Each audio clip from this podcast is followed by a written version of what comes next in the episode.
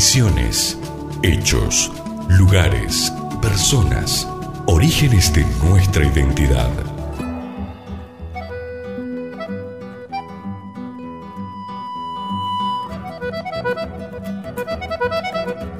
La historia de Garupá comienza con la instalación de la estación del mismo nombre luego de la llegada del ferrocarril a Posadas en 1911. Hasta entonces, esta zona era conocida como Rincón de Pindapoy, voz guaraní que significa agua para pescar.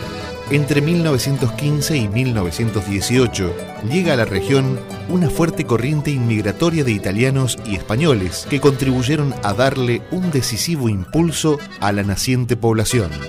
El 8 de junio de 1942, esta comisión se mantuvo casi sin cambios hasta 1954, cuando la provincialización de Misiones trae como comisionado a José Vicente. Aprobada la nueva constitución, se designa como primer intendente municipal a Mamerto Gatti, que además sería honrado con el voto popular para ser electo en 1960 nuevamente intendente.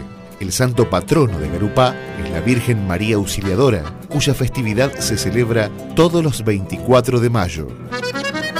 Nuestra región conserva los objetos, nombres, lugares y vivencias que dieron origen a nuestra identidad.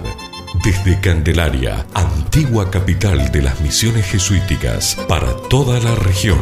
LRH 421, FM del Lago 95.1 en todas partes.